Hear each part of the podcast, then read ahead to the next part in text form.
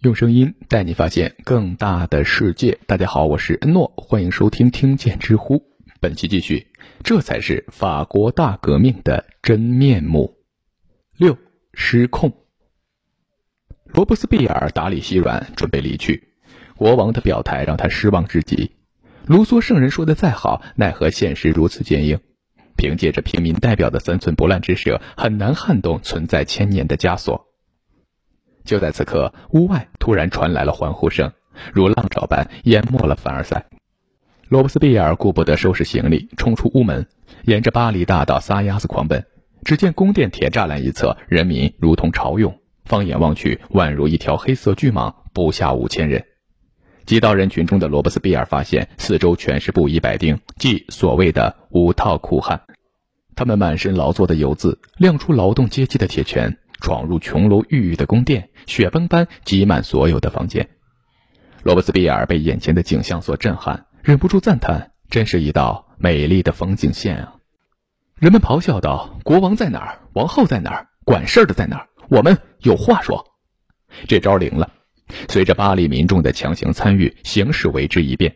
六月二十七日，路易十六宣布废除之前的公告。七月七日，选出三十名宪法制定委员。在此期间，路易十六暗暗布置各国雇佣兵，试图压制不受控制的民众。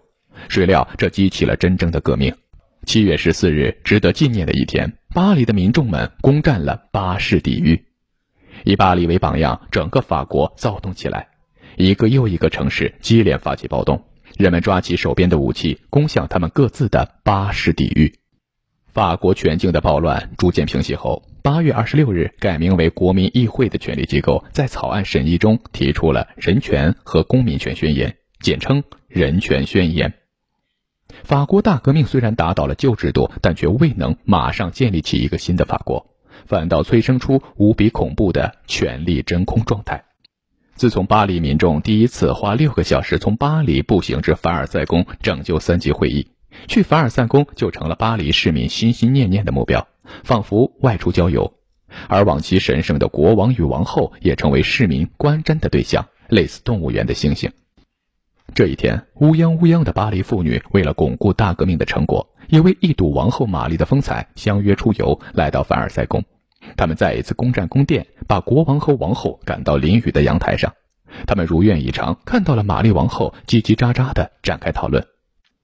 哦，真的是皇后殿下，玛丽。真漂亮啊！果然和我们不一样。你看，皇后殿下也有宝贝孩子呢，跟我们每一个女人是一样的，都是母亲。女人们叽叽喳喳的一通聊，话题不断转移。最后，不知是谁突发奇想，认为国王和王后之所以不知民间疾苦，就是因为住在凡尔赛宫这个高冷的所在，应该让他们搬到巴黎去住。去巴黎，去巴黎！很快，震天的口号喊了起来。阳台上的国王一家只能报以微笑，缓解尴尬。但女人们是玩真的，她们已经开始布置备有豪华车厢的四轮马车了，车身上饰满蓝色宝石图案以及王室的族徽。见此情景，法国大革命中呼风唤雨的名人米拉波和罗伯斯庇尔等人全都惊呆了。人民的意志不可违抗，他们眼睁睁地看着国王一家被扶上车前往巴黎，只留下扬起的尘埃。他们久久不敢相信，路易十六一家就这样被一群看似柔弱的女人掳走了。米拉波感叹道：“好了，包括我们在内，没有人能控制革命的走向了，就像没有人能控制脱缰的野马。”好了，本期的内容先到这里，感谢收听，欢迎关注、订阅、点赞、转发，我是诺，我们下期再见。